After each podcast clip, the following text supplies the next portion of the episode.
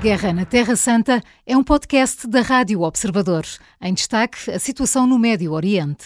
Bruno, começamos pela guerra no Médio Oriente. A noite fica marcada por uh, novos bombardeamentos israelitas uh, no sul do, da faixa de Gaza, com vista à destruição de alvos do Hamas. É uma tarefa, a destruição total do Hamas, que, segundo Emmanuel Macron, pode levar ou pode durar uma década. Bruno, como é que analisas esta declaração de Macron à luz da posição francesa sobre este conflito? Bem, eh, eu penso que ele nesse aspecto tem, terá razão, ou seja, provavelmente será um conflito prolongado. Ehm, como eu já referi várias vezes, aqui o problema é que estamos a falar de um movimento que é um movimento armado, mas que também é um movimento de guerrilha, um movimento terrorista, mas que também é uma, eh, digamos, um movimento político, ideológico, se quisermos, eh, que inclusive tinha funções de administração de Gaza. Portanto, há aspectos que Israel pode destruir, ou pode destruir em grande parte, por exemplo, a capacidade deles administrarem o território, ou, eh, no fundo, muita desta rede logística, a questão dos túneis.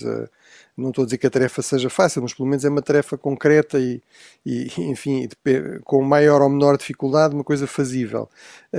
Outra questão é destruir todo o movimento, não é? Garantir que se encontram todos os militantes eh, que se garante que é impossível de reconstituir esse movimento, mesmo que eles fiquem um pouco desorganizado, decapitado, enfim, com eh, que muitos do seu, do seu armamento seja, seja destruído ou capturado, eh, é muito difícil garantir que realmente nada resta, porque aí era preciso, no fundo, Israel ter informações a 100% seguras e conseguir exatamente encontrar todas as pessoas que estivessem envolvidas com, com a Hamas. O mais provável, realmente, e o que vemos também do histórico deste tipo de conflitos é que depois de uma fase mais convencional em que no fundo se vai ocupando território e isso é relativamente fácil, enfim, tudo isto aqui muito entre aspas, não é?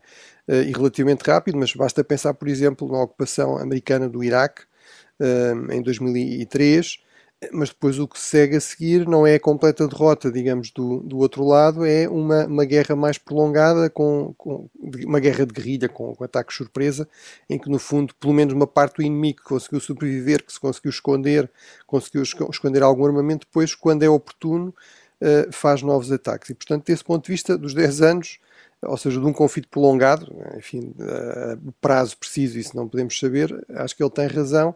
Eh, apesar de tudo, o que podemos dizer também, eh, o que tem sido notado, é que a França realmente tem tomado aqui posições muito contraditórias, eh, ou pelo menos aparentemente contraditórias. Os defensores de Macron, os, os, os membros da administração de Macron dizem que ele tem, no fundo, aqui as suas posições têm acompanhado a evolução da situação, mas é verdade que parece que ele uh, vai direcionando aquilo que diz um pouco em função do momento e também de com quem é que está a falar. Se está a falar com uh, países árabes, faz, é mais crítico de Israel, diz que não se pode estar a matar crianças em, em Gaza e obviamente todos nós somos sensíveis a, a essa tragédia da população civil, uma população civil que é, como sabemos, mais de 50% em termos demográficos, mais de 50% é, tem menos de 18 anos.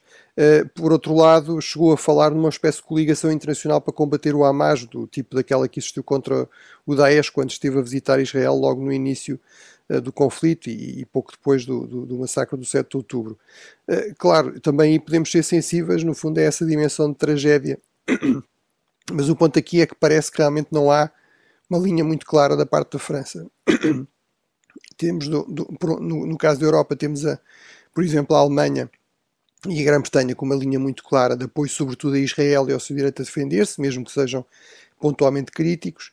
Eh, temos países como a França, como, como a Espanha, peço desculpa, ou, ou, países mais do Sul que se têm mostrado sempre mais críticos de Israel e mais sensíveis aos argumentos que vêm do mundo árabe, da, da Palestina, eh, e a França parece um pouco aqui oscilar entre os dois, e portanto aqui temos mais uma crítica, de, no fundo, de, a Israel, mas aqui o problema realmente parece ser que ninguém percebe muito bem exatamente onde é que se posiciona a França neste, neste contexto. Uh, em todo caso, uh, e como eu digo, em relação a esta questão específica dos 10 anos e da necessidade em que Macron insistiu que Israel tem de ter aqui um plano político de resposta também, aí parece-me que ele tem alguma, uh, alguma razão. Mas acho que há também razões para ter algumas críticas em relação a estas posições muito oscilantes da França. A Guerra na Terra Santa é um podcast da Rádio Observador. Vai para o ar de segunda a sexta, depois do noticiário das nove e meia da manhã e tem nova edição depois da síntese das quatro e meia da tarde.